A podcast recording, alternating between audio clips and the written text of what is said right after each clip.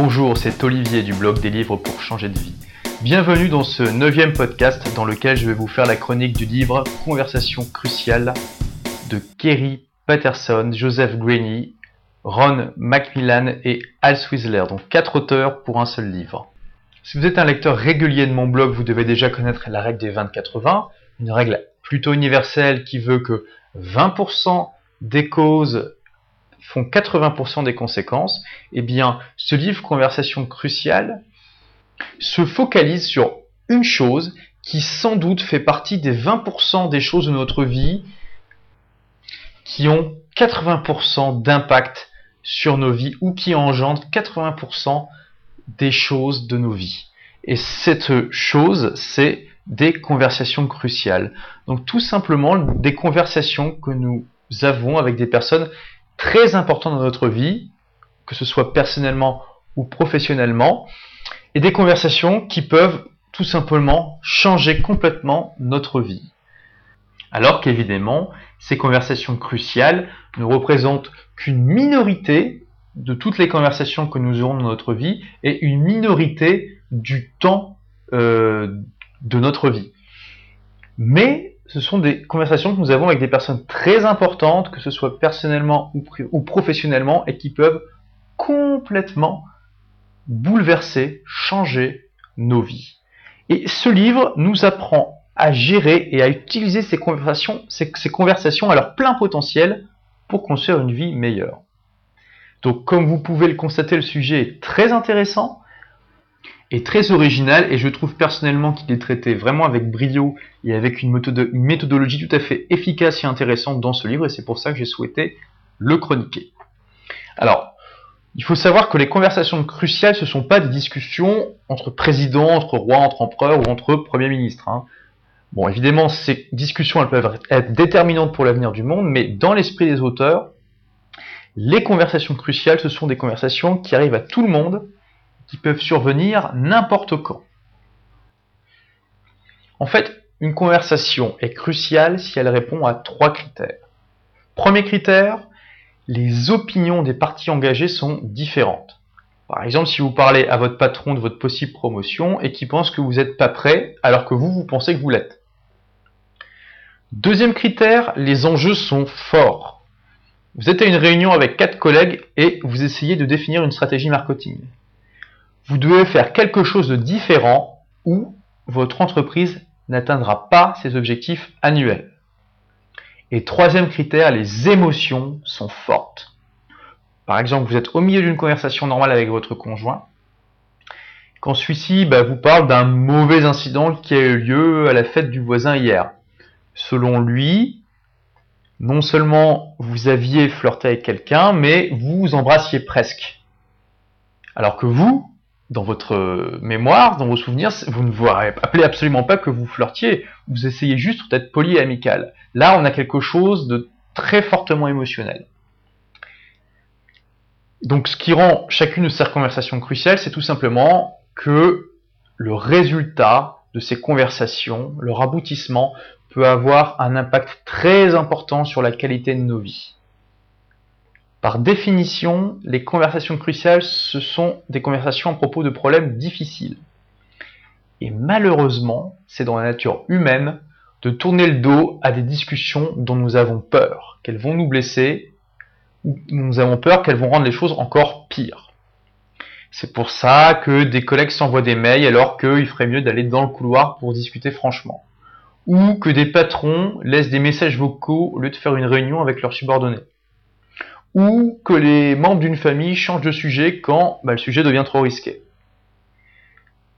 Un des amis des auteurs a reçu un message vocal de sa femme qui lui disait son intention de divorcer.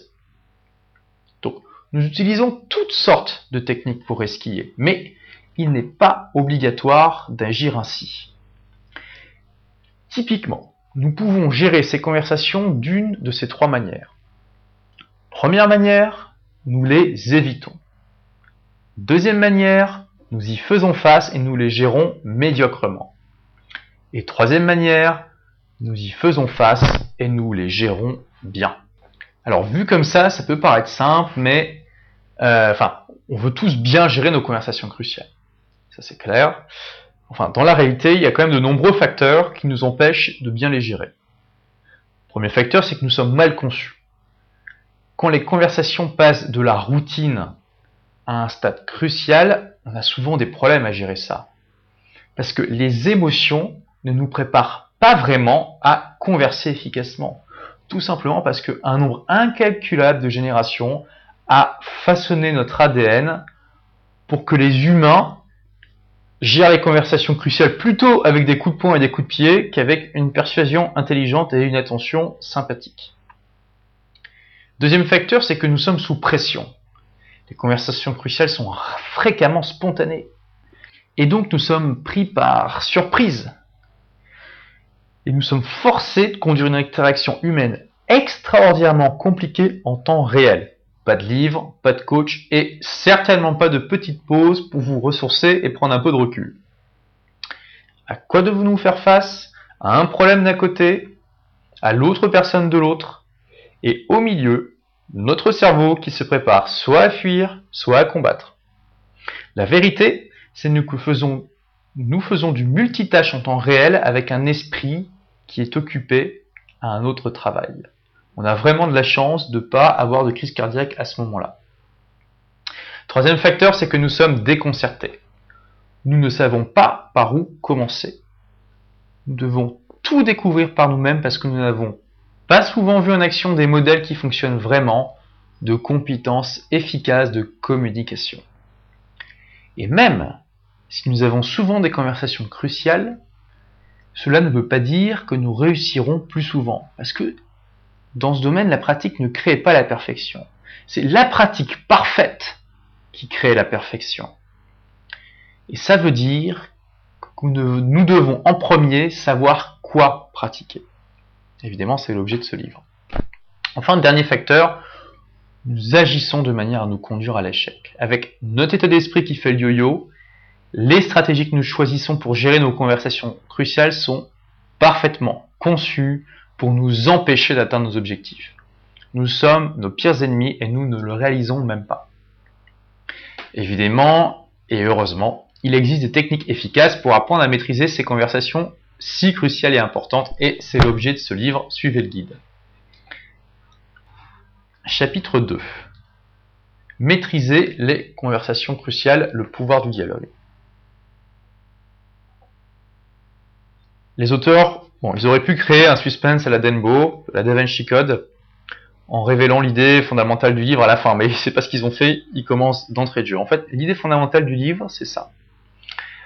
Quand vient le moment des conversations risquées, controversées et émotionnelles, les personnes compétentes trouvent un moyen de faire en sorte que toute l'information pertinente, à la fois pour eux-mêmes et pour les autres, circule librement.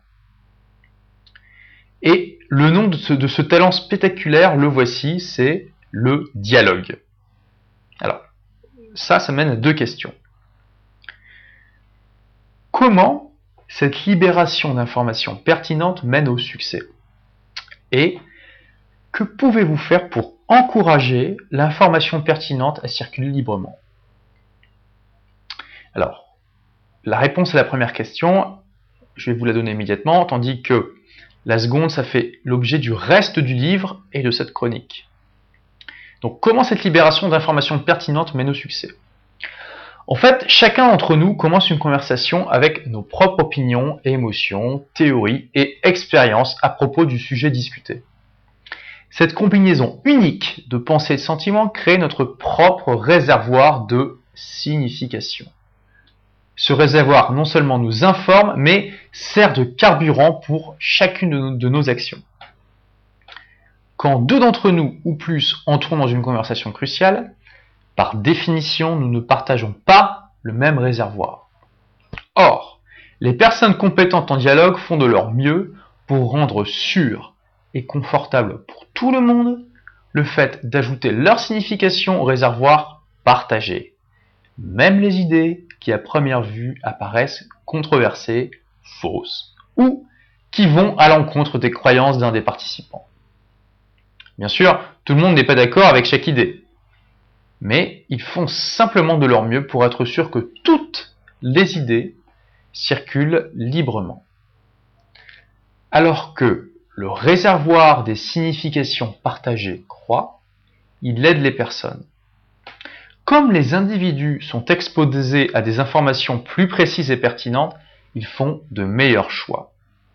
En fait, le réservoir de signification partagée, c'est comme une mesure du quotient intellectuel du groupe. Au plus large ce réservoir est, au plus intelligentes seront les décisions. D'un autre côté, quand le réservoir de signification partagée est dangereusement superficiel, quand des personnes cachent des informations pertinentes à d'autres, alors des personnes individuellement intelligentes peuvent collectivement prendre des décisions stupides. Par exemple, une femme est allée à l'hôpital pour une opération des amygdales et l'équipe chirurgicale a enlevé par erreur une portion de son pied. Ça paraît incroyable. On peut vraiment se demander mais comment cela peut arriver? Et pourquoi il y a autant d'accidents dans les hôpitaux? En partie parce que beaucoup de professionnels de la santé ont peur de parler. Dans le cas de cette femme, pas moins de 7 personnes se sont demandé pourquoi le chirurgien travaillait sur le pied, mais personne n'a rien dit. Les informations pertinentes ne pouvaient pas être échangées librement parce que les personnes avaient peur de parler. Et bien sûr, les hôpitaux n'ont pas le monopole de la peur. À chaque endroit où les patrons sont intelligents, très bien payés, confiants et francs, soit la majorité des endroits du monde, les personnes tendent à garder pour eux leur opinion, plutôt que de risquer d'énerver quelqu'un dans une position de pouvoir. D'un autre côté, quand les personnes peuvent parler librement, le réservoir partagé peut augmenter de manière très importante la capacité du groupe à prendre de meilleures décisions.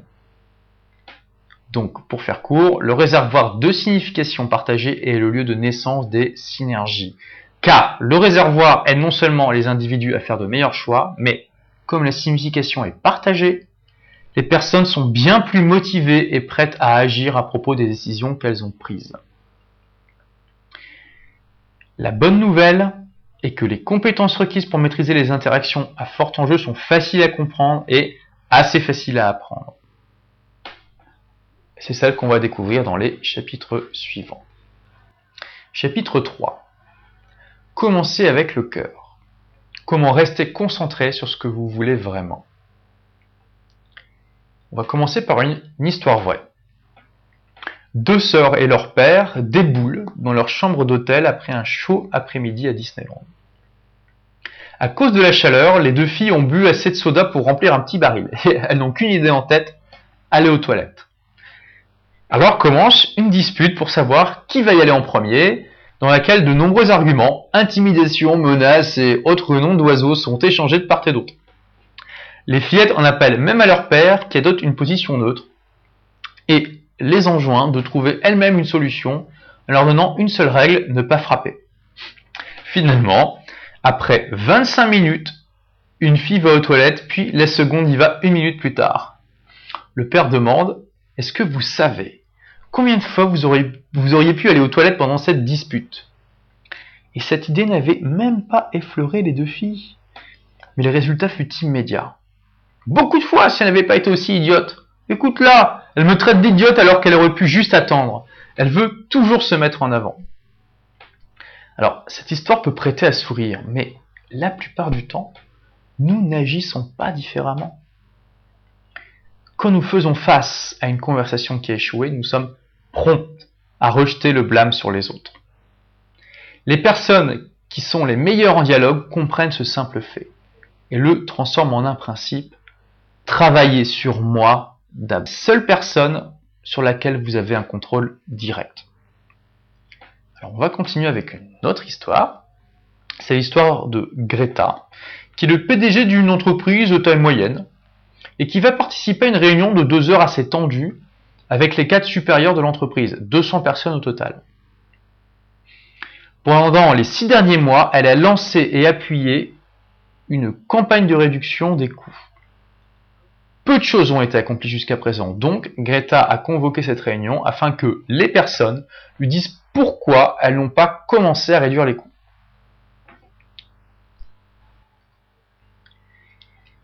Greta vient à peine d'ouvrir la réunion lorsqu'un manager se lève, un peu timidement, se trémousse un peu, regarde le sol et lui demande nerveusement s'il peut poser une, une question très délicate.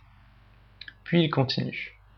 Greta, vous êtes derrière nous depuis six mois pour que l'on trouve des moyens de réduire les coûts. Je mentirais si je disais que nous avons donné plus qu'un accueil mitigé à votre proposition. Mais si cela ne vous fait rien, j'aimerais vous parler d'une chose qui rend difficile pour nous le fait de réduire les coûts. Greta acquiesce en souriant. Eh bien, vous nous avez demandé d'utiliser les deux faces des feuilles de papier. Et à côté de ça, vous faites construire un deuxième bureau. Là, Greta se fige et sent le rouge lui monter aux joues. Tout le monde regarde pour voir ce qui va se passer. Le manager continue. La rumeur dit que les seules fournitures de votre bureau coûteront 150 000 euros. Est-ce que c'est vrai? Et voilà. La conversation est devenue cruciale. Quelqu'un a mis un morceau de choix délicat dans le réservoir de signification partagée. Comment Greta va-t-elle réagir? Cela va dépendre en grande partie de la manière dont elle gère ses émotions à ce moment. Si c'est comme, elle est comme la plupart d'entre nous, elle va se défendre. Elle pourrait dire, excusez-moi, je ne crois pas que mon nouveau bureau soit un sujet approprié pour cette réunion. Boum. Elle serait morte au moment même où elle prononcerait ces paroles. En une seule descente en piqué, elle aurait détruit la confiance ainsi que tout espoir de franchise dans cette conversation et aurait confirmé les suspicions de tout le monde. Mais ce n'est pas ce qu'elle fait. Elle n'a pas succombé à son désir violent de se défendre. Elle a pris une profonde respiration et a dit Vous savez quoi? Nous avons besoin de parler de cela. Je suis heureuse que vous ayez posé cette question. Cela nous donne une chance de discuter de ce qui se passe vraiment. Et ensuite, Greta parla franchement. Elle expliqua tout. Ensuite, les auteurs du livre vinrent la trouver et lui demandèrent ce qu'elle avait ressenti au moment crucial. Elle répondit bien volontiers. Tout d'abord, je me suis senti attaqué et je voulais contre-attaquer. Pour être honnête, je voulais remettre ce gars en place. Il m'accuse en public et il avait tort. Et ensuite, ça m'a frappé. En dépit du fait que j'avais 400 yeux qui me fixaient, une question très importante m'a frappé comme une tonne de briques. Qu'est-ce que je veux vraiment ici? Cette question est fondamentale. Quand vous vous rendez compte vous êtes dans une conversation cruciale, vous demandez qu'est-ce que je peux, qu'est-ce que je veux vraiment, permet de vous situer en localisant votre étoile polaire et vous permet de mieux contrôler vos émotions en raisonnant sur un problème abstrait. Refusez le choix binaire. Troisième histoire. Faculté de Beaumont. Un professeur quelque peu défraîchi mais institution de l'établissement avec 33 années d'enseignement dans ce lieu, fait un discours on ne peut plus incohérent et stupide sur les parallèles entre le développement des programmes et les préparations d'une bataille. Des dizaines de personnes prennent leur mal en patience, étouffant, comme elles peuvent, leur rire ou leur bâillement. Soudain, un nouveau professeur, dont c'est le tour de parler ensuite, frappe du poing sur la table et crie est-ce que je suis le seul à me demander pourquoi nous autorisons seulement ce fossile à parler? Est-ce qu'il a oublié sa pilule ou autre chose? Une pièce entière de visage abasourdi se tourne vers lui. Réalisant qu'on le regarde comme un possédé, le jeune professeur profère. Hé Me regardez pas comme ça Je suis le seul ici à avoir les tripes de dire la vérité. Et voici les tactiques habituelles du choix faussement binaire. Ce jeune professeur a fait perdre la face à un professeur plus ancien en public. Et au lieu de s'excuser ou de se faire tout petit, il dit que ce qu'il vient juste de faire est noble. Il n'y avait que deux choix. Être respectueux et malhonnête ou être honnête et irrespectueux. Vraiment. Ceux qui offrent ce choix binaire ne pensent pas qu'il est possible de mettre un et entre les deux propositions. Être honnête et respectueux. Exprimer son opinion franchement et garder l'autre en sécurité. En insérant ce simple et dans les problématiques qui sont la source des conversations cruciales, vous vous évitez le piège du choix binaire qui est comment puis-je avoir une conversation franche avec mon mari à propos du fait d'avoir plus confiance en lui et éviter de créer une mauvaise ambiance et de perdre notre temps? Chapitre 4 Apprenez à regarder. Comment se rendre compte quand la sécurité est compromise? Quand nous sommes pris dans une conversation cruciale, il est difficile de voir exactement ce qui se passe et pourquoi. Quand une discussion commence à être stressante, nous, finissons souvent par faire l'exact opposé de ce qui fonctionne. Ce qui est important est de faire en sorte que tout le monde se sente en sécurité. C'est la seule manière d'être sûr que tout le monde soit suffisamment en confiance pour s'exprimer. Quand vous vous sentez en sécurité, vous pouvez tout dire. Si les personnes ne se sentent pas en sécurité, elles empruntent l'un de ces deux chemins malsains le silence. Le premier chemin est le silence, qui consiste en n'importe quel acte dont le but est de ne pas verser d'informations dans le réservoir partagé. Il est presque toujours effectué afin d'éviter des problèmes potentiels. Les trois formes les plus communes de silence sont Première forme, le masquage, qui consiste à minimiser ou montrer de manière sélective notre véritable opinion. Les formes les plus populaires sont les sarcasmes et l'enrobage. Exemple, je pense que ton idée est hum, brillante. Ouais, c'est ça. Je m'inquiète juste que les autres ne puissent pas voir ces nuances subtiles. Tu vois, parce qu'il y a certaines idées qui arrivent avant leur temps, donc attends-toi hum, quelques résistances mineures. Et évidemment, la signification réelle de cet exemple, c'est ton idée est complètement folle et les gens la combattront jusqu'à leur dernier souffle l'évitement, qui est le fait de rester complètement à l'écart des sujets sensibles. Nous parlons, mais sans aborder les vrais problèmes. Exemple. Comment je trouve ton nouveau costume? Oh, tu sais bien que le bleu, c'est pas ma couleur favorite. Hein. Signification Qu'est-ce qui s'est passé? T'as acheté tes vêtements dans un cirque? Troisième forme de silence, battre en retraite qui le fait de sortir de la conversation complètement. Nous sortons donc de la conversation et parfois même de la pièce. Exemple, excusez-moi, je dois prendre cet appel absolument. Signification, je préfère manger mon propre bras que de rester une minute de plus dans cette réunion. Le deuxième chemin malsain est la violence, qui consiste en n'importe quelle stratégie verbale qui essaie de convaincre, dominer ou contraindre les autres à votre point de vue. Les trois formes les plus courantes de violence sont 1. Le contrôle, qui consiste à faire pression sur les autres pour qu'ils adoptent votre manière de penser. Cela est fait en forçant les autres à adopter votre point de vue ou en dominant la conversation.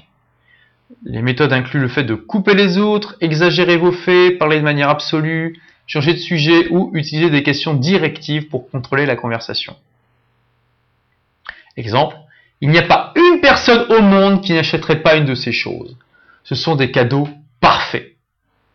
Signification, euh, je ne peux pas justifier que nous dépensions nos économies durement gagnées dans ce jouet coûteux, mais je le veux. De la, deuxième, la deuxième manière, la deuxième forme de violence, c'est l'étiquetage, qui est le fait de mettre une étiquette sur des personnes ou des idées afin de les dévaloriser, en les plaçant dans des catégories ou des stéréotypes généraux. Exemple, vos idées sont pratiquement préhistoriques. Toute personne sensée suivrait mon plan. Signification, je ne peux pas argumenter en me basant sur les mérites de mes idées. Enfin, l'attaque parle d'elle-même. Votre objectif se déplace du fait de remporter l'argumentation, faire de faire souffrir la personne. Les tactiques incluent les rabaissements et les menaces. Exemple. Et c'est ce stupide petit coup et tu verras ce qui se passera. Signification Je suivrai mon propre chemin même si je dois te dénigrer et te menacer de quelques vagues punitions. Vous avez sans doute pensé à différents moments de votre vie vous avez subi ce genre de silence et de violence. Et vous-même, quand les avez-vous employés? Aussi bonnes soient nos intentions, il est difficile quand nos émotions bouillonnent en nous et que nous ne nous sentons pas en sécurité de bien nous surveiller et de surveiller la conversation nous sommes du mauvais côté de nos yeux. Nous perdons en général toute apparence de sensibilité sociale quand nous devenons tellement consumés par les idées et les causes que nous perdons de vue ce que nous sommes en train de faire. Donc pour explorer votre manière de réagir au stress, euh, vous pouvez gratuitement passer le test online qui s'appelle Your Style Under Stress en vous inscrivant gratuitement sur le site des auteurs qui est Vital Smart. Je donne un lien euh, dans l'article qui est lié au podcast si vous maîtrisez l'anglais, moi je vous recommande vraiment de le passer parce que bah, les résultats vous permettront de savoir sur quelle partie du livre et donc de la chronique vous aurez le besoin de plus de vous concentrer. Donc, pour casser le cercle vicieux de l'insécurité du silence et de la violence, il faut apprendre à regarder en apprenant à regarder le contenu et les conditions, en voyant quand les choses deviennent cruciales en apprenant à surveiller les problèmes de sécurité et en regardant si les autres utilisent le silence ou la violence. Et tout cela, ça va être détaillé dans le reste de la chronique. Chapitre 5. Rendre la conversation sûre. Comment rendre sûr le fait de parler de presque tout. La promesse de la section précédente était que si vous détectez les risques pour la sécurité lorsqu'ils se produisent, vous pouvez sortir des ornières de la conversation, construire de la sécurité et ensuite trouver le moyen de dialoguer à propos de n'importe quoi. Voici comment. Pour la mise en situation, rien de tel qu'un des sujets les plus délicats où la sécurité est en péril, l'intimité physique d'un couple. Johan pense que lui et Claire sont un peu trop égoïstes dans leur intimité. Claire est satisfaite de leur relation physique. Pendant des années, ils ont agit plutôt que de parler de leurs problèmes. Quand Johan désire Claire et que celle-ci ne répond pas, il devient silencieux. Il fait la moue, ne dit presque rien et évite Claire pendant quelques jours. Claire sait bien ce qui se passe avec Johan. De temps en temps, elle fait l'amour avec lui même si elle n'a pas vraiment envie, dans l'espoir d'éviter les bouderies de Johan. Malheureusement, elle est ensuite pleine de ressentiment pour lui, et cela diminue son désir qui peut mettre du temps avant d'être attisé de nouveau. Donc voici le jeu. Au plus Johan insiste et boude, au moins il est attirant et intéressant et jeu de Claire. Au plus Claire se laisse faire et ensuite éprouve du ressentiment, au moins elle est intéressée par leur relation de couple. Au plus les deux agissent au lieu d'avoir leur conversation cruciale, au plus il est probable qu'ils vont finir par partir chacun de leur côté. Claire a décidé d'en parler avant que tout n'explose. Elle profite d'un moment où ils sont tous les deux en train de se relaxer sur le canapé pour aborder le sujet. Johan, est-ce que l'on peut parler de ce qui s'est passé l'année dernière? Tu sais, quand je t'ai dit que j'étais fatigué Je ne sais pas si j'ai l'esprit à ça. Qu'est-ce que c'est supposé signifier? Je suis fatigué que tu, décides quand nous faisons cela. Et là, Claire sort de la pièce. Voici ce qui pourrait être une situation très courante chez un couple. Claire a essayé de mettre sur le tapis un sujet délicat, c'est tout à son honneur. Elle n'était déjà pas très à l'aise et Johan lui a donné un coup en dessous de la ceinture, autant pour son aide. Maintenant, qu'aurait-elle pu faire? La clé est de prendre du recul sur le contenu de la conversation. Claire est sortie parce qu'elle se concentrait sur ce que Johan disait. Si elle s'était concentrée sur le comportement de Johan, elle aurait remarqué que son utilisation du sarcasme, une forme de masquage, montre à quel point il ne se sent pas en sécurité pour discuter de ce sujet, parce que cela menace son ego. Claire devrait donc se demander qu'est-ce que je veux vraiment? Et ce qu'elle veut, c'est avoir une discussion saine sur un sujet qui entraînera la rupture ou la continuation de leur couple. Donc pour un moment, elle doit prendre les sarcasmes avec le recul nécessaire. Son challenge est de construire de la confiance et de la sécurité et suffisamment pour qu'ils discutent tranquillement de leur relation physique. Donc, que peut-elle faire?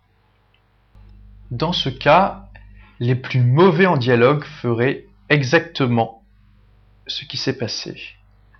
Les bons comprendraient que la sécurité est en danger, mais ils tenteraient de régler ce problème de la mauvaise manière. Oh chérie, j'aimerais vraiment être plus avec toi, mais j'ai beaucoup de pression au travail et ce stress rend difficile pour moi le fait d'apprécier pleinement notre temps ensemble. Cette stratégie, malheureusement, évite le véritable problème qui n'est pas réglé. Les meilleurs ne jouent pas à des jeux. Ils savent que le dialogue est une libre circulation d'informations significatives. Donc, ils font quelque chose de totalement différent. Ils prennent du recul sur la conversation la rendent sûre, puis retournent dedans. Ils utilisent pour cela plusieurs outils. Le premier est l'objectif mutuel. La première condition de la sécurité est le fait d'avoir un objectif commun. Trouvez un objectif partagé et vous aurez tous de bonnes raisons de discuter, de créer un climat sain pour parler. le deuxième outil est le respect mutuel. Vous ne pouvez pas entrer dans une conversation cruciale sans avoir un objectif commun. Et vous ne pouvez pas y rester s'il n'y a pas un respect mutuel. Pourquoi? Parce que le respect est comme l'air. Si vous l'enlevez, c'est la seule chose à laquelle pourront penser les personnes. À l'instant même où une personne perçoit un manque de respect dans une conversation, l'interaction n'est plus à propos de son sujet initial. Elle est à propos de défendre la dignité de la personne. Vous devriez toujours être vigilant pour détecter quand l'objectif mutuel et le respect mutuel sont compromis. Si c'est le cas, prenez du recul immédiatement sur la conversation et utilisez les outils suivants. Les excuses, quand c'est approprié. Hein, quand vous faites une erreur qui blesse les autres, commencez par une excuse. Une excuse est une déclaration qui exprime sincèrement votre peine pour votre rôle dans la cause de ces blessures ou difficultés pour les autres. Le contraste, pour régler les mésententes. Parfois, une personne se sent mal respectée même si nous n'avons rien fait d'irrespectueux. Vous pouvez commencer à partager innocemment vos vues pour construire un objectif mutuel. Mais l'autre personne croit que votre intention est de lui faire mal ou de l'obliger à accepter votre opinion. Clairement, dans ces cas-là, une excuse n'est pas appropriée. Il est préférable de sortir de la conversation et de reconstruire de la sécurité en utilisant le contraste. Le contraste consiste en une déclaration je fais pas, je fais qui, s'adresse aux inquiétudes des autres à propos du fait que vous ne les respectez pas ou que vous avez des intentions malicieuses, je ne fais pas, confirme votre respect ou clarifie votre objectif réel, je fais. Par exemple, la dernière chose que je veux communiquer est que je ne valorise pas le travail que tu fournis ou que je ne veux pas le partager avec le patron. Donc ça c'est je ne fais pas. Je pense que ton travail a été rien de moins que spectaculaire. Ça c'est je fais. Ensuite, il y a le CRIB pour trouver l'objectif mutuel. Il s'agit d'utiliser quatre compétences quand vous êtes au milieu d'un débat et que clairement chacun a des objectifs différents. Donc la première lettre c'est C pour commit en anglais qui veut dire s'engager à trouver un objectif mutuel. R c'est pour reconnaître le but derrière la stratégie. I c'est pour inventer un objectif mutuel et B c'est pour brainstormer pour trouver une nouvelle stratégie. Donc ça peut paraître un peu confus, mais revenons au dialogue entre Claire et Johan que nous recommençons depuis le début, armés de ces nouveaux outils. Donc Claire commence. Johan, j'aimerais te parler de nos relations physiques. Je ne suis pas sur le point de te pointer du doigt ou de suggérer ce que ce problème vient de toi. J'ai clairement conscience que c'est plus mon problème que le tien. J'aimerais beaucoup parler de cela afin que nous rendions les choses meilleures pour chacun d'entre nous. De quoi parles-tu? Tu n'en veux pas, j'en veux. Je vais essayer de gérer ça. Je crois que c'est plus compliqué que cela.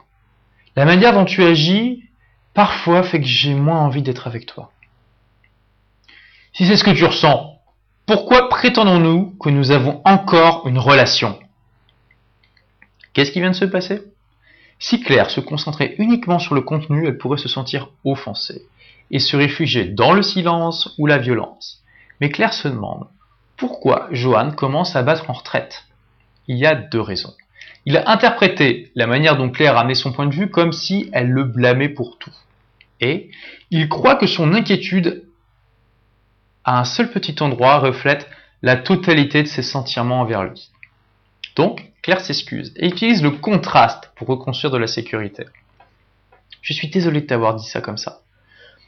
Je ne te blâme pas pour la manière dont, je ressens ou j'agis, c'est mon problème. Je ne vois pas cela comme ton problème, je vois cela comme notre problème. Nous pouvons tous les deux agir d'une manière qui rend les choses pires. Je sais que je le fais, en tout cas. Je le fais probablement aussi. parfois je fais la tête parce que je me sens blessé. Et j'espère aussi que ça, ça te fera du mal. Je m'excuse à propos de ça aussi. Je vois pas comment on pourrait régler ça. Hein. Je suis conçu pour avoir plus de passion que toi. Je pense que la seule solution, c'est que je gère ça comme je peux, ou bien que tu te sens comme une esclave sexuelle. Donc là, Joanne pense qu'ils ont des objectifs contradictoires. Donc Claire s'engage à rechercher un objectif mutuel. Non, c'est pas ce que je veux du tout. Je ne veux rien avec toi qui ne soit pas génial pour tous les deux. Je veux juste trouver une manière pour que nous nous sentions tous les deux proches, appréciés et aimés. C'est ce que je veux aussi. C'est juste qu'il me semble que nous obtenons ces sentiments de manière différente. Donc là, Claire reconnaît le but derrière la stratégie. Peut-être pas. Qu'est-ce qui fait que tu te sens aimé et apprécié? Faire l'amour avec toi quand tu le veux vraiment fait que je me sens aimé et apprécié. Et toi? Quand tu as des gestes attentionnés pour moi. Et je pense quand tu me prends dans tes bras, mais pas toujours sexuellement. Tu veux dire, si nous faisions juste des câlins, tu te sentirais aimé Oui. Et parfois, je crois que c'est quand je pense que tu le fais parce que tu m'aimes, le sexe fait cela pour moi aussi. Donc là, Joanne invente un objectif mutuel. Donc nous devons trouver des moyens d'être ensemble qui font que nous nous sentons aimés et appréciés. C'est ce que nous recherchons. Oui, oui, je veux vraiment cela aussi. Et là, Joanne brainstorm une nouvelle stratégie. Dans ce cas, et si nous? Et euh, la stratégie spécifique de Claire et Joanne, on va la leur laisser, mais vous avez compris l'idée. Chapitre 6 Maîtriser mes histoires. Comment rester dans le dialogue quand vous êtes énervé, effrayé ou blessé? À ce point, vous vous demandez peut-être comment je suis supposé me rappeler de toutes ces choses, en particulier quand mes émotions bouillonnent en moi comme un magma brûlant. Eh bien, ce chapitre est conçu pour vous donner des outils pour contrôler mieux vos conversations cruciales en apprenant à mieux prendre en charge vos émotions. On va commencer par une autre histoire. Et c'est une histoire qui vous implique, parce que vous êtes tranquillement assis à la maison, à regarder la télé, quand votre belle-mère, qui vit chez vous, entre dans le salon. Imaginez. Elle vous jette un coup d'œil, et commence à se plaindre du boucan que vous faisiez à quelques minutes alors que vous prépariez quelques nachos? Et ça, ça vous agace. Parce qu'elle est toujours en train de se balader sournoisement dans la maison en pensant que vous êtes un flemmard. Quelques minutes plus tard, votre conjoint vous demande pourquoi vous êtes énervé et vous vous expliquez. C'est ta mère encore, j'étais tranquillement là en train de me relaxer quand m'a envoyé ce regard. Ça m'a vraiment énervé. Pour être honnête, j'aimerais vraiment qu'elle arrête de faire ça. C'est mon seul jour de repos. Je me relaxe calmement et ensuite elle rentre et elle me fait péter un câble. Est-ce qu'elle te fait péter un câble? demande votre conjoint ou est-ce que tu le fais? Très bonne question. Les émotions n'apparaissent pas juste comme cela. En effet, les émotions ne s'établissent pas en vous comme un brouillard. Elles ne vous sont pas refilées par les autres. Quel que soit l'inconfort que cela peut susciter en vous, les autres ne vous rendent pas fou. Vous vous rendez fou. Vous, et seulement vous, créez vos émotions. Une fois que vous avez créé vos émotions, vous avez seulement deux options. Vous pouvez agir dessus ou réagir par rapport à eux. Les manipuler ou être manipulé. Ainsi, quand vient le moment de fortes émotions, vous pouvez trouver un moyen de les maîtriser ou vous en êtes otage. Et je fais une petite parenthèse rapide, mais ça rejoint totalement ce que, euh, ce que Stephen Arcovey définit comme la source de la liberté humaine dans son livre Les 7 habitudes de ceux qui réalisent tout ce qu'ils entreprennent, qui est en fait euh, la notion développée par le psychologue Viktor Frankl, que les humains ont cette particularité absolument incroyable dans tout euh, le règne animal, qui est de pouvoir choisir la réponse qu'ils font au stimuli qu'ils ont, alors que pour les animaux, un stimuli égale une réaction. Je ferme la parenthèse. Donc au-delà de ça, nous nous racontons tous des histoires. Souvent, sans chercher à en vérifier la véracité, en les construisant à partir de nos émotions. Donc, si les émotions fortes nous entravent et nous laissent prisonniers du silence ou de la violence, il faut essayer ceci. 1. Il faut retracer notre chemin notez votre comportement. Si vous vous voyez sortir du dialogue, demandez-vous ce que vous faites vraiment. Est-ce que je suis dans une forme de silence ou de violence? C'est une première question à vous poser. Connectez-vous à vos émotions. Apprenez à identifier de manière précise les émotions derrière vos histoires. Deuxième question. Quelles émotions m'encouragent à agir de, de cette manière? Analysez vos histoires. Questionnez vos conclusions et recherchez d'autres formes d'explication derrière vos histoires. Troisième question, quelle histoire crée ces émotions? Revenez aux faits. Abandonnez votre certitude absolue en distinguant les faits concrets de votre histoire inventée. Et la quatrième question est quelles preuves ai-je qui vont dans le sens de l'histoire que je me suis racontée? Recherchez des histoires plus intelligentes. Souvent, nous nous racontons des histoires de victimes, de méchants et d'impuissance et ensuite racontez le reste de l'histoire. Demandez-vous, est-ce que je prétends ne pas remarquer mon rôle dans ce problème? Pourquoi une personne raisonnable, rationnelle et décente ferait cela? Donc, Par exemple, vous imaginez votre belle-mère, vous vous demandez, pourquoi une personne raisonnable, rationnelle et décente ferait cela? En pensant à votre belle-mère. Ensuite, qu'est-ce que je veux vraiment? Et qu'est-ce que je ferais maintenant si je voulais vraiment ces résultats? Chapitre 7 Définir mon chemin. Comment parler avec persuasion, pas avec abrasion. Afin de parler honnêtement quand l'honnêteté peut facilement offenser les autres, il faut trouver un moyen pour maintenir la sécurité. Comment parler de ce que l'on ne peut pas dire et toujours maintenir le respect? En mélangeant avec précaution trois ingrédients. Premier ingrédient, la confiance. La plupart des personnes ne géreront pas de conversation délicate, en tout cas pas avec les bonnes personnes.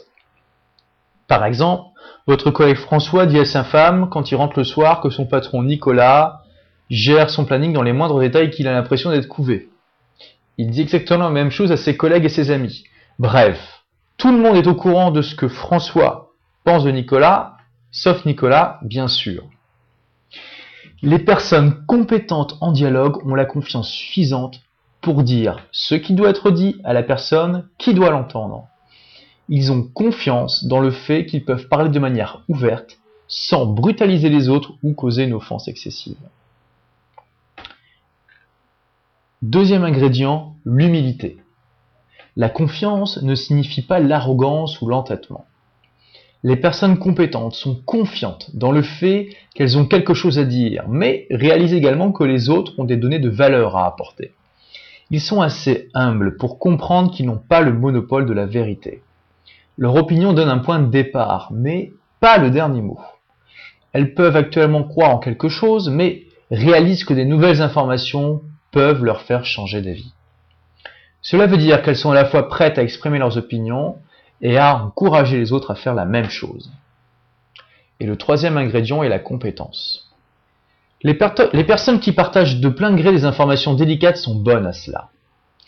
Elles ne font pas le choix faussement binaire du hmm, tu vas pas aimer ce que je vais te dire, mais hé, quelqu'un doit bien être honnête, hein car elles trouvent un chemin qui leur permet à la fois l'honnêteté et la sécurité. Elles parlent de ce que l'on ne peut pas dire, et les autres leur sont reconnaissants de leur honnêteté. Voyons par une mise en situation un exemple de conversation délicate avec un sujet brûlant à aborder. Pierre vient juste de rentrer chez lui, et sa femme Carole semble en colère, et ses yeux mouillés laissent voir qu'elle a pleuré. Elle le regarde avec une expression Comment as-tu pu? Pierre ne le sait pas encore, mais Carole pense qu'il la trompe, ce qui n'est pas le cas. Comment Carole est-elle parvenue à cette dangereuse et mauvaise conclusion? Plus tôt dans la journée, elle a vérifié le relevé de la carte bancaire et a remarqué un débit de l'hôtel Bonne Nuit, un hôtel bon marché situé à à peine 2 km de chez eux. Pourquoi irait-il dans un hôtel si près de la maison s'est-elle demandé. Et pourquoi il m'en a pas parlé Quel enfoiré quelle est la plus mauvaise manière que Carole peut faire pour gérer cela À part faire ses bagages et retourner euh, chez ses parents dans le Pas-de-Calais. Quelle est la plus mauvaise manière de parler d'un problème En général, les personnes disent que lancer la conversation avec une horrible accusation suivie par des menaces, c'est un bon candidat pour la plus mauvaise manière de parler d'un problème. Et c'est presque ce que font toutes les personnes, et Carole ne fait pas exception. Donc Carole dit Je ne peux pas croire que tu me fais cela Pierre, faire quoi? Bon, Pierre, il, sait vraiment pas de quoi elle parle, hein, mais a priori, ça semble pas très bon. Tu sais de quoi je parle Donc là, Pierre, il pense euh, Est-ce que je dois m'excuser parce que j'ai raté son anniversaire? Ah non, c'est vrai, on n'est pas en été, son anniversaire, ben, euh, en tout cas, c'est pas en hiver. Donc il dit euh, Je suis désolé, mais je sais vraiment pas de quoi tu parles. Tu me trompes et j'en ai la preuve ici Elle montre une facturette. Mais qu'est-ce qu'il y a dans ce papier qui dit que je te trompe? C'est une facture d'hôtel, enfoiré Tu ramènes n'importe quelle femme à l'hôtel, tu peux avec notre carte bleue Je peux pas croire que tu me fasses cela. Bon, là, on voit que la conversation est mal partie. pourtant, Carole n'a absolument aucune preuve, juste un petit morceau de papier avec des chiffres dessus. Comment a-t-elle pu en arriver là? Elle a suivi le chemin d'innombrables personnes avant elle. Première étape, elle a vu ou entendu quelque chose. Deuxième étape, à partir de cet élément, elle sait raconter une histoire pour expliquer la chose.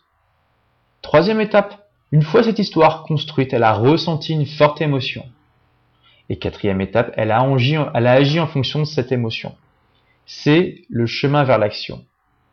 Donc là, on voit qu'au final, l'émotion que vit Carole est née uniquement d'une histoire qu'elle s'est racontée, d'une interprétation qu'elle s'est créée par rapport à un fait qui est la facturette, et, qu'elle n'a absolument aucune preuve pour étayer cette, euh, cette euh, vision des choses. Mais comme c'est sa vision, ça représente la réalité pour elle à ce moment-là. Alors comment Carole aurait-elle pu s'y prendre pour exprimer son désarroi tout en maintenant la sécurité et le respect mutuel? En créant, plutôt qu'en subissant, son chemin vers l'action en suivant ces cinq étapes. Première étape, partager les faits. Commencez avec les éléments les moins controversés et les plus persuasifs. Les faits sont des faits, ils ne sont pas contestables. Par exemple, au lieu de dire tu arrives toujours en retard, on ne peut pas te faire confiance, il vaut mieux dire hier tu es arrivé avec 20 minutes de retard au travail. Deuxième étape, dire votre histoire. Même si les faits sont incontestables, il est rare qu'ils suffisent en eux-mêmes. Aussi difficile que cela peut sembler, vous devez partager votre vision des choses, l'interprétation que vous faites des faits, donc votre histoire. Cela demande de la confiance, car il peut être très difficile de partager des conclusions ou interprétations négatives. Par exemple, je pense que tu es un voleur. Cependant, si vous avez fait votre travail et êtes parti des faits qui se trouvent derrière votre histoire, alors celle-ci semblera couler de source et paraîtra raisonnable et rationnelle. Si à un moment, vous vous apercevez que la sécurité est en danger à cause de votre histoire, faites un pas en arrière et utilisez le contraste que l'on a vu tout à l'heure. Troisième étape, demandez à connaître le chemin des autres. Encouragez les autres à partager à la fois leurs faits et leur histoire. Quatrième étape, parlez avec prudence. Partagez votre histoire d'une manière qui exprime la confiance dans vos conclusions, tout en démontrant que vous êtes prêt, si c'est approprié, à ce que vos conclusions soient remises en cause. Cinquième étape, encouragez les tests. Rendez sûr pour les autres le fait d'exprimer des opinions différentes, ou même des vues opposées, et acceptez que vos points de vue soient remis en cause. Donc retournons à notre histoire. Cette fois-ci, Carole est armée avec ses connaissances et a défini son propre chemin d'action. Donc Pierre commence. Salut chérie, comment était ta journée Pas terrible. Pourquoi? J'ai vérifié le relevé bancaire et j'ai remarqué un débit de 48 euros sur la carte bancaire pour l'hôtel Bonne Nuit, pas loin d'ici. Donc là, Carole partage les faits.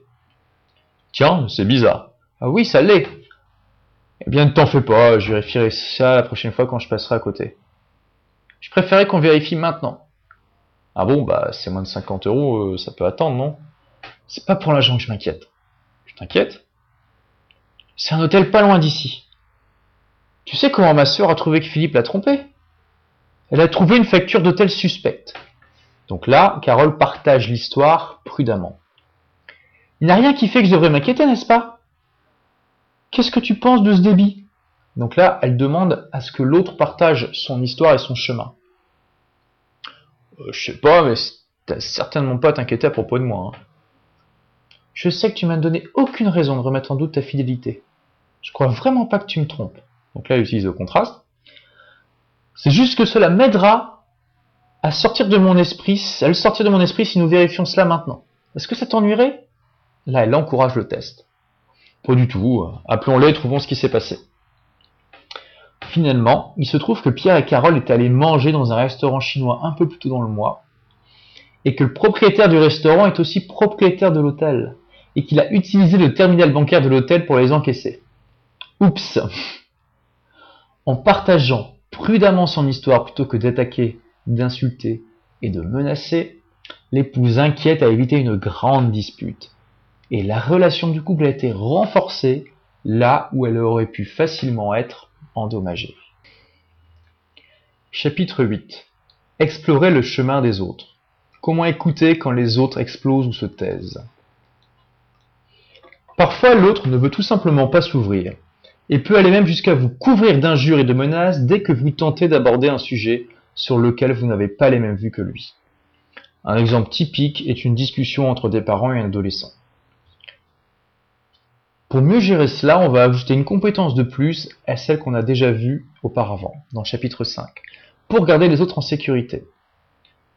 Donc pour rappel, les, compétences sont le recul, l'excuse, le contraste, l'objectif mutuel, et maintenant l'explorer le chemin des autres.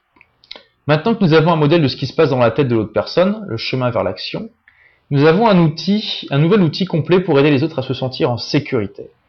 Si nous pouvons trouver un moyen de faire en sorte que les autres partagent leur chemin vers l'action, leurs faits, et oui, même leurs vilaines histoires et leurs dangereux sentiments, alors ils seront plus disposés à s'ouvrir. Mais comment faire? Il faut commencer par le cœur, en écoutant vraiment.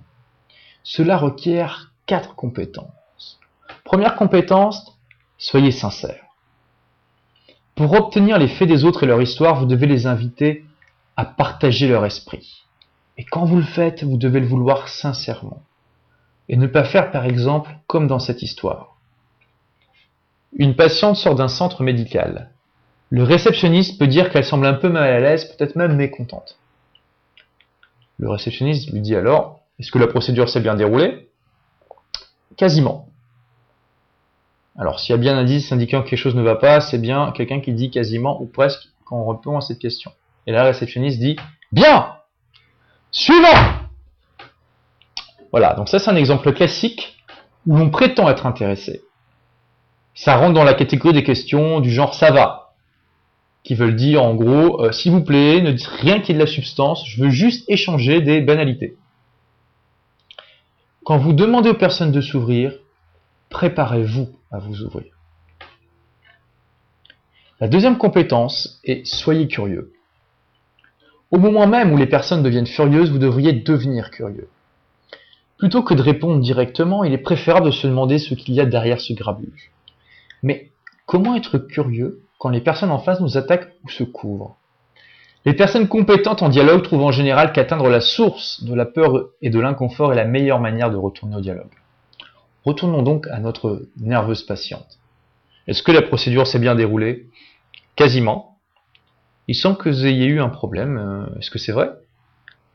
Je vais vous le dire, ça fait un peu mal. Et à côté de ça, est-ce que le docteur, il n'est pas un peu hum, vraiment trop vieux? Dans ce cas, la patiente est, récitant, réticente à se livrer. Peut-être que si elle partage son opinion, elle va insulter le docteur ou s'alloyer à l'équipe.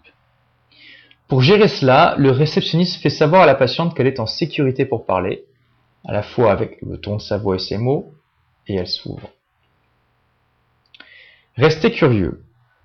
Quand les personnes, donc ça c'est la troisième compétence, quand les personnes commencent à partager leurs histoires volatiles et leurs sentiments, nous courons le risque de nous raconter nos propres histoires de victimes, de méchants ou d'impuissants, pour nous expliquer pourquoi elles nous disent ce qu'elles nous disent.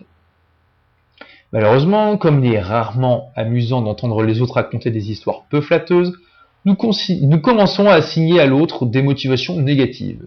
Donc par exemple, quand la patiente dit au réceptionniste Je vais vous le dire, ça fait un peu mal. Et à côté, de ça, est-ce que le docteur n'est pas vraiment trop vieux? Si le réceptionniste répond Vous êtes ingrate Le gentil docteur a dévoué sa vie entière pour aider les autres, et maintenant, il a quelques cheveux gris, vous voulez envoyer dans un hospice? Pour éviter de réagir de manière excessive à l'histoire des autres, restez curieux. Donnez à votre esprit un problème pour rester focalisé dessus. Demandez-vous, pourquoi une personne raisonnable, rationnelle et décente dirait cela? Cette question vous aidera à retracer le chemin vers l'action de l'autre. Et la quatrième compétence est soyez patient. Bien qu'il soit naturel d'aller rapidement d'une pensée à une autre, des émotions fortes mettent du temps à s'apaiser. Une fois que les hormones sont relâchées dans le sang, elles y restent pendant un moment, parfois bien longtemps après que les pensées aient changé. Une fois que vous avez décidé de maintenir une approche curieuse, c'est le moment d'aider la personne à retracer son chemin vers l'action. Malheureusement, nous échouons souvent à faire cela. C'est parce que quand les autres commencent à jouer des jeux de silence ou de violence, nous voyons la conversation à la fin de leur chemin vers l'action. Ainsi, les conversations cruciales peuvent être à la fois mystérieuses et frustrantes, que nous sommes embarqués dedans sans connaître les faits, les histoires, et les sentiments, et que nous ne voyons que les actions de la personne en face de nous. Donc pour retracer le chemin vers l'action, demandez. Commencez par exprimer simplement votre intérêt dans les points de vue d'autres personnes. Utilisez le miroir. Augmentez la sécurité en reconnaissant respectueusement les émotions que les personnes semblent ressentir. Utilisez la paraphrase. Alors que les autres commencent à partager leur part de l'histoire, redites ce que vous entendez pour montrer que vous comprenez. Mais également pour montrer qu'il est sûr pour les personnes de partager ce qu'elles pensent. Devinez. Si les autres continuent à se couvrir ou à attaquer, devinez. Faites votre meilleure prédiction sur ce qu'ils peuvent penser et ressentir. Une fois que vous avez retracé le chemin vers l'action de l'autre, commencez à partager votre point de vue. Dites que vous êtes d'accord quand vous l'êtes. Construisez. Plutôt que de vous concentrer sur des différences mineures et de les transformer en dissensions majeures, on a vraiment tous un doctorat dans cette compétence depuis l'adolescence, il est préférable de trouver des points d'accord. Par exemple, plutôt que de dire faux, t'as oublié de mentionner que. Dites plutôt tout à fait. En plus, j'ai remarqué que. Donc là, je fais une petite parenthèse, mais c'est exactement ce que dit Del Carnegie dans son livre Comment se faire des amis il vaut mieux euh, chercher les points communs, ce qui nous rapproche de la personne qui est à côté de nous, en face de nous, avec qui on discute, plutôt que, que ce qui nous oppose. Et que bien souvent, euh, c'est déjà, on a, on a une meilleure discussion parce qu'on a une meilleure empathie avec la, personne. Souvent, on se rend compte que la personne, même euh, si elle n'a pas le même chemin, le même itinéraire, elle a, parfois le même objectif que nous. Et ça permet à nos arguments de mieux passer. Enfin, comparer. Quand vos points de vue continuent à différer de manière significative, ne suggérez pas aux autres qu'ils ont tort. Comparez vos deux vues. Chapitre 9. Agissez. Comment transformer des conversations cruciales en actions et en résultats. Avoir plus d'informations dans le réservoir partagé, et même posséder ce réservoir partagé conjointement, ne garantit pas que nous serons tous d'accord sur ce qu'il faut faire à partir de ces informations partagées. Par exemple, quand des équipes ou des familles se rencontrent et génèrent plusieurs idées, elles échouent souvent à convertir ces idées en action pour deux raisons. Première raison, elles n'ont pas clairement défini comment les décisions seront prises. Deuxième raison, elles font un mauvais travail lorsqu'il s'agit d'agir à partir des décisions qu'elles ont prises. Cela peut être dangereux, le dialogue n'est pas la prise de décision. Tout d'abord, les personnes peuvent ne pas comprendre comment les décisions vont être faites. Prenons un exemple. Claire est fâchée. Joanne vient juste de poser sur la table une brochure pour une croisière de 3 jours et annoncer qu'il a fait une réservation et même payé les 500 euros de caution pour réserver une suite. Une semaine auparavant, ils ont une conversation cruciale à propos de leur plan de vacances.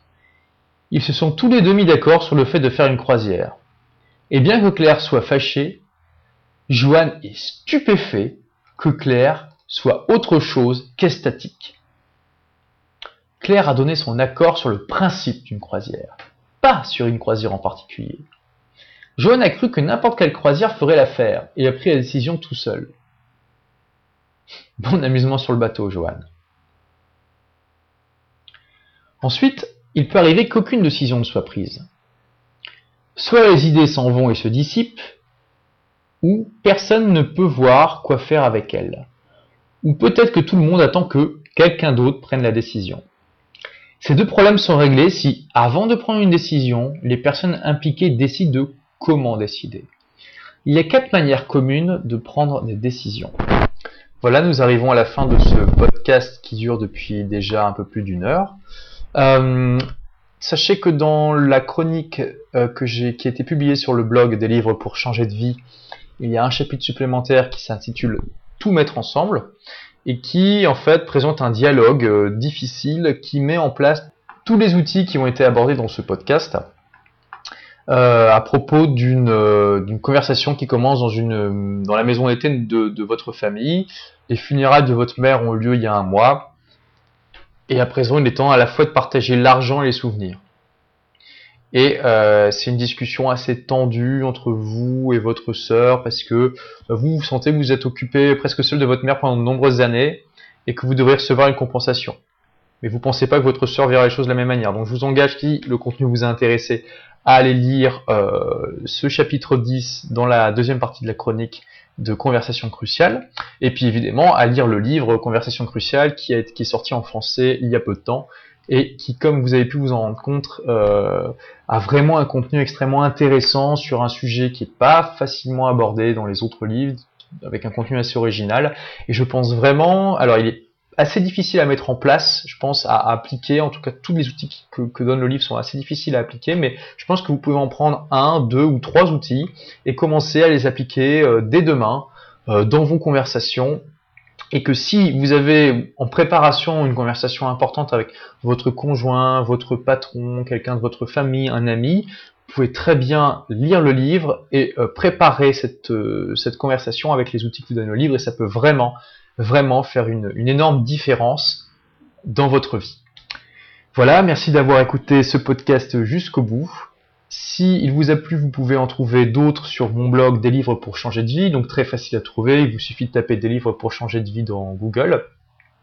Euh, des chroniques à la fois audio et euh, sous forme d'articles de, de, dizaines d'autres livres, des livres dans, de nombreuses catégories, marketing, euh, psychologie, productivité, management, leadership, bonheur, bien-être, etc.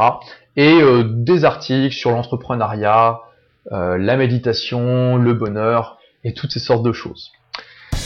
Voilà, encore merci d'avoir écouté ce podcast et à bientôt pour de nouvelles aventures.